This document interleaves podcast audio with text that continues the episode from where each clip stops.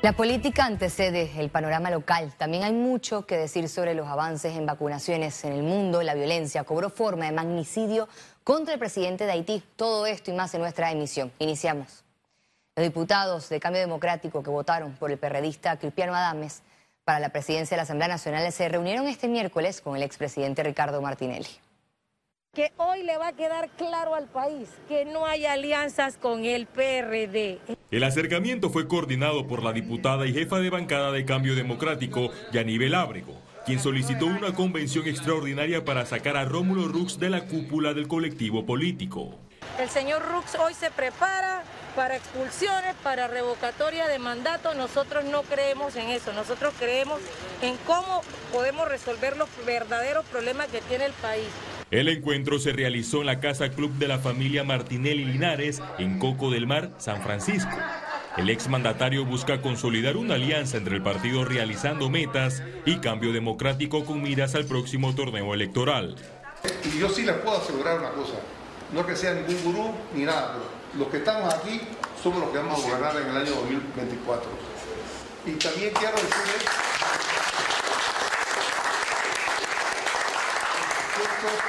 mejorar la calidad de vida de los panameños. Nosotros cometimos un gran error como Partido Cambio Democrático, permitir que Ricardo Martinelli se fuera a hacer RM. Nosotros debimos abrir un espacio en la mesa y que juntos de la mano fuéramos y ganáramos eh, eh, la presidencia en el 24.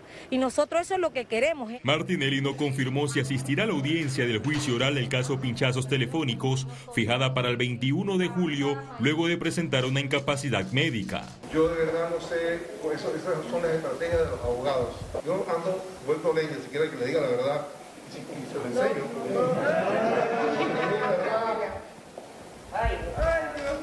Yo en verdad tengo un proceso que, es algo muy doloroso, muy tedioso, muy prolongada la, recuperación. Los diputados del CIDI alineados con Yanivel Ábrego recomiendan la unión de la fórmula política. Esta opinión es compartida por el ex ministro de Economía y Finanzas, Fran de Lima, ahora militante del partido realizando metas. Falta mucho todavía para la contienda electoral y como dije, creo que lo que tenemos que tener los intereses del país por encima de todo. Estamos peleando por una alianza entre RM y el Cambio Democrático. Cambio Democrático en las próximas semanas se reunirá con el Partido Alianza y el oficialista Molirena. Félix Antonio Chávez, Econius. La Asamblea Nacional juramentó a los 15 presidentes de las comisiones permanentes. El diputado Benicio Robinson logró la reelección como presidente de la Comisión de Presupuesto. Leandro Ávila controlará credenciales Zulay Rodríguez, la mujer, la niñez, la familia y la juventud. Roberto Ábrego, Comercio y Asuntos Económicos. Julio Mendoza, Asuntos Agropecuarios. Ricardo Santos, Asuntos Indígenas. Javier Sucre, Asuntos Municipales. Abel Becker, Comunicación y Transporte. Gonzalo González, Economía y Finanzas. Alina González, Educación, Cultura y Deporte.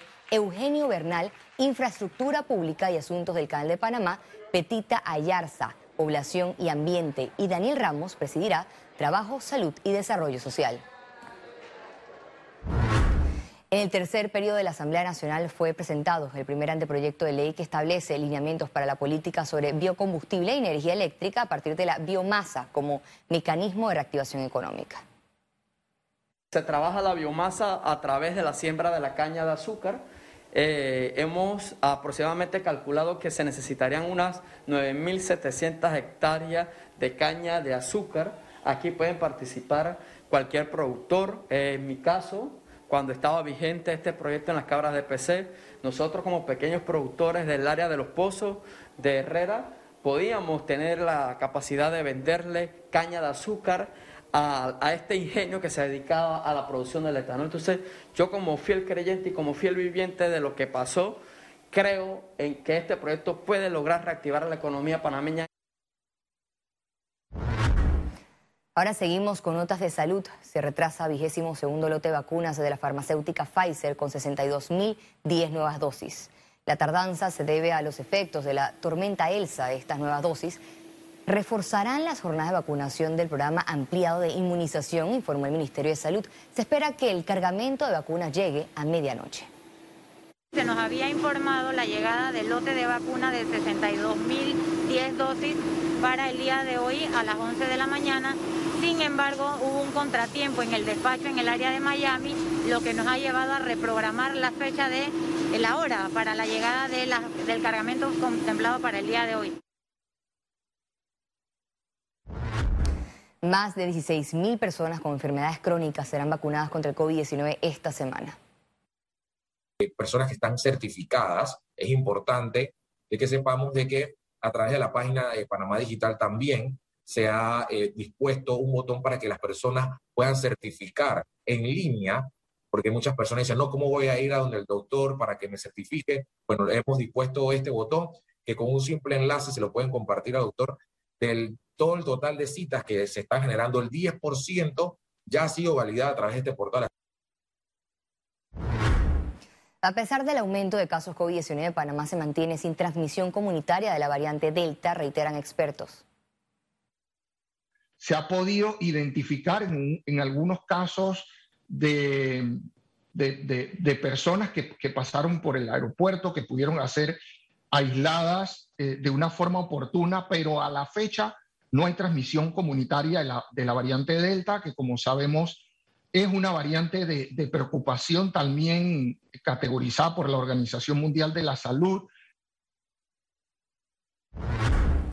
La positividad de pruebas COVID-19 en Panamá aumentó a 8.7%. Veamos en detalle las cifras del MINSA. 411.226 casos acumulados de COVID-19. 1.222 sumaron nuevos contagios por coronavirus. 724 pacientes se encuentran hospitalizados, 114 en cuidados intensivos y 610 en sala. En cuanto a los pacientes recuperados clínicamente, tenemos un reporte de 391.087. Panamá suma un total de 6.599 fallecidos, de los cuales 8 se registraron en las últimas 24 horas. El abogado Pedro Meilán señaló que hasta el momento no se ha podido determinar de dónde salieron las vacunas utilizadas de forma clandestina o si fueron reales. Los resultados que han dado de la misma en este momento es que solamente tres personas aparentan que pudo haber sido vacunadas. Porque fíjate que digo aparentan porque el mismo informe, el médico o el científico que lo firma, dice, yo no puedo determinar qué vacuna la persona se puso o si la persona lo que tiene eh, lo, que, lo que ocurrió fue que fue una persona asintomática y ya le dio el virus. Entonces, eso en un sistema como el nuestro, el sistema penal acusatorio, como un sistema garantista, no es elemento suficiente para poder llevar esto a delito contra la administración pública. El problema que hay aquí es que todavía no se ha podido determinar que las vacunas pertenezcan al Estado o que existan o hayan existido las vacunas. El 20% de los inscritos en el nuevo Plan Panamá Solidario optaron por el servicio social comunitario, indicó el viceministro del MIDA, Carlos Roñoni. Lo cual es una cifra importante si tomamos en cuenta que la, totalidad de los que recibieron Vale Digital el mes pasado es de 771 mil personas. Así que eh, esto se está coordinando a través de las juntas comunales, de los representantes de corregimiento. Entremos en tema judicial. Por décimo día, aspirantes a magistrados presentaron sus propuestas con el fin de ser escogidos como uno de los dos nuevos magistrados de la Corte Suprema de Justicia.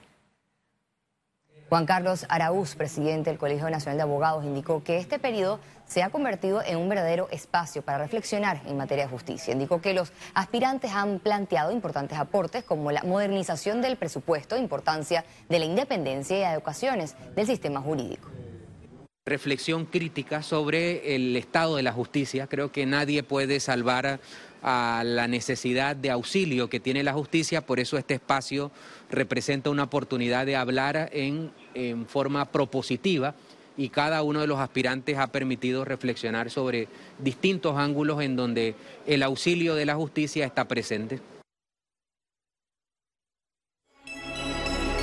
Economía. La inmunización de trabajadores de sectores en reapertura representó un paso positivo hacia la reactivación económica del país.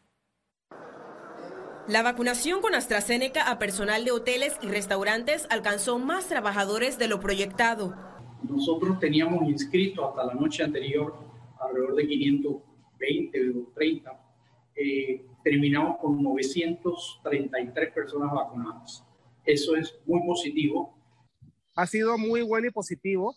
Estamos, hemos conversado con la gobernadora para que ella pues interponga sus buenas acciones a ver si nos hace las, las conexiones y poder eh, expandir esto al interior de la República. Ahora esperan que a más tardar al cierre de agosto abran la oportunidad para los menores de 30 años. Representa para todos los comensales nuestros y clientes que llegan a los hoteles a que van a encontrar un grupo de trabajadores que están eh, inmunizados. Eso no quiere decir que no pueda dar, pero por lo menos tienen las mejores defensas. Y tercero, es un mensaje eh, muy importante para el, mundo entero y del turismo. Señalaron que pese a este avance para la reactivación del país, ambos sectores están afectados por las cuarentenas y toques de queda a nivel nacional. Actualmente la información que, que nosotros tenemos es del 4% en ocupación, producto de las medidas restrictivas de la cuarentena que tenemos eh, en el aeropuerto internacional. Nosotros en mayo terminamos eh, más o menos un promedio por restaurantes con ventas de 70% comparado con el 2019, 2020 imposible, lo cual era, íbamos en buen camino y teníamos eh, las horas hasta las 11 de la noche.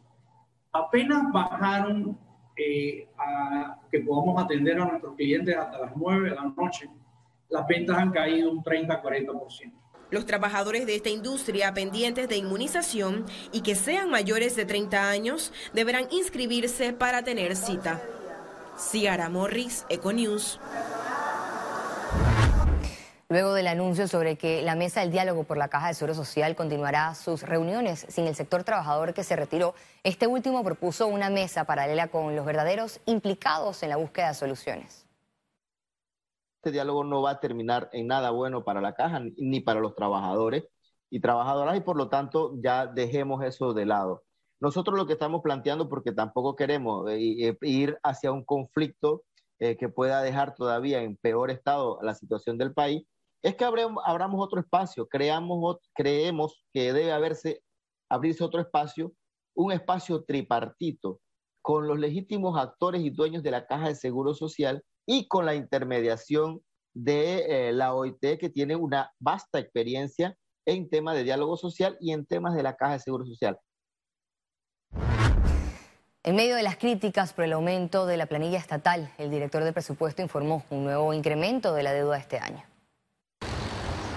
El Ministerio de Economía y Finanzas explicó la tendencia en aumento de la deuda pública de Panamá. En el 2020, 36.960 millones. Estamos hablando de la deuda neta.